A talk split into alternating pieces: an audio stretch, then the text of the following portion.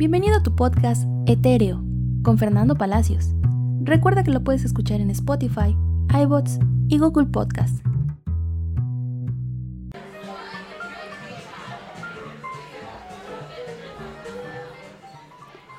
Hola, ¿qué tal? Les habla Fernando Palacios. Es todo un placer que nos acompañen en este su podcast etéreo.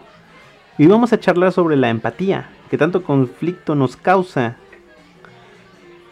cuando de niños conocemos este término, supongo que en su mayoría pensamos en una obligación moral de sentir el dolor que observamos en los demás, sentir la tristeza de aquel chico que acaba de perder a su padre, o también sentir la preocupación del limosnero.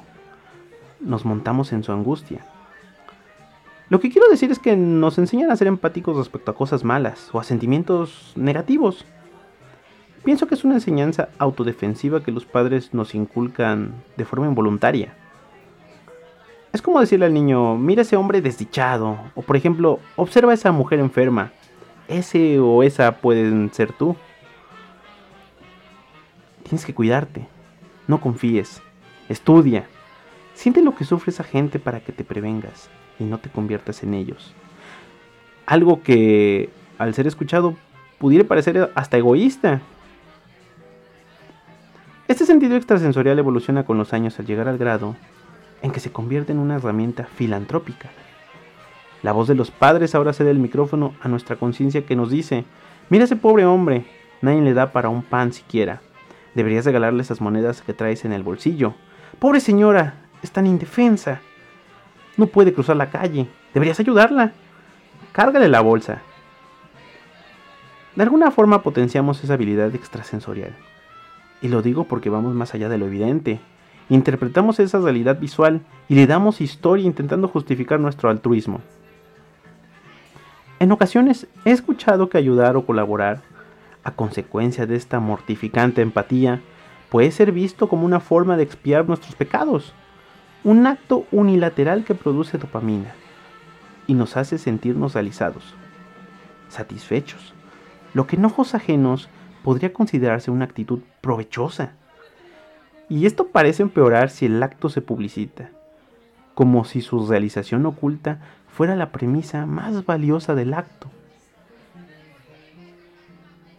Entramos en un círculo vicioso donde exteriorizar la empatía de forma propositiva es visto moralmente incorrecto y que su ejecución parece estar llena de requisitos de fondo y forma y al final de cuentas las personas terminan por evitar mostrar esa solidaridad.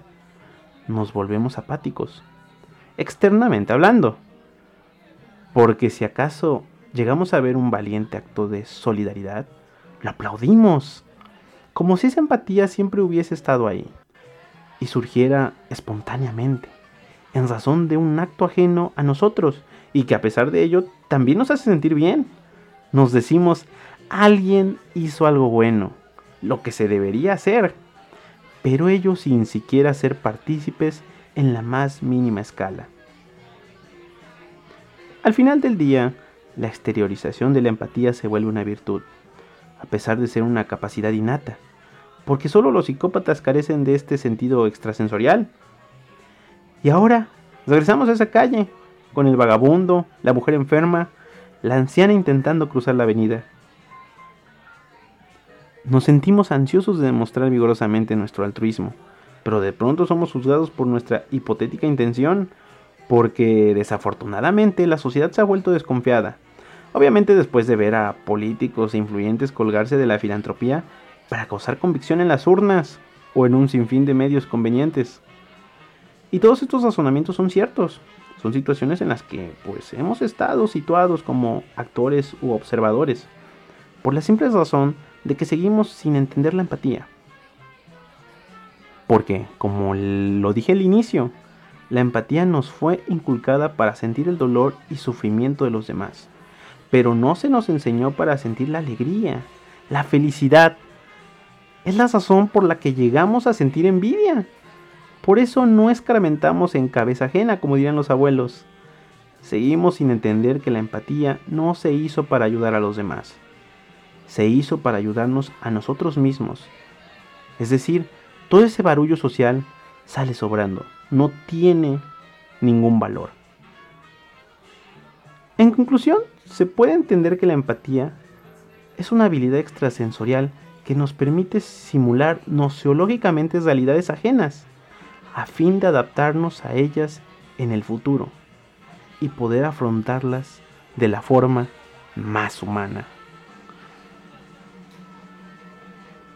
Para finalizar me gustaría compartir con ustedes una frase de Daniel Goldman que dice, la empatía representa la base para todas las competencias sociales importantes en el trabajo. En verdad que estoy enteramente agradecido con las personas que se han tomado su tiempo para escuchar este podcast. Su podcast, Etéreo. Este es el primer proyecto de Foro 89. Y nos pueden escuchar en iBox, en Spotify en Google Podcast. Sería genial, en verdad genial que nos siguieran en Facebook e Instagram, donde también nos encuentran como Foro 89, para que conozcan todo el material que se genera en esta pequeña productora. En verdad, en verdad, estoy muy agradecido con ustedes. Cuídense mucho y nos escuchamos hasta la próxima.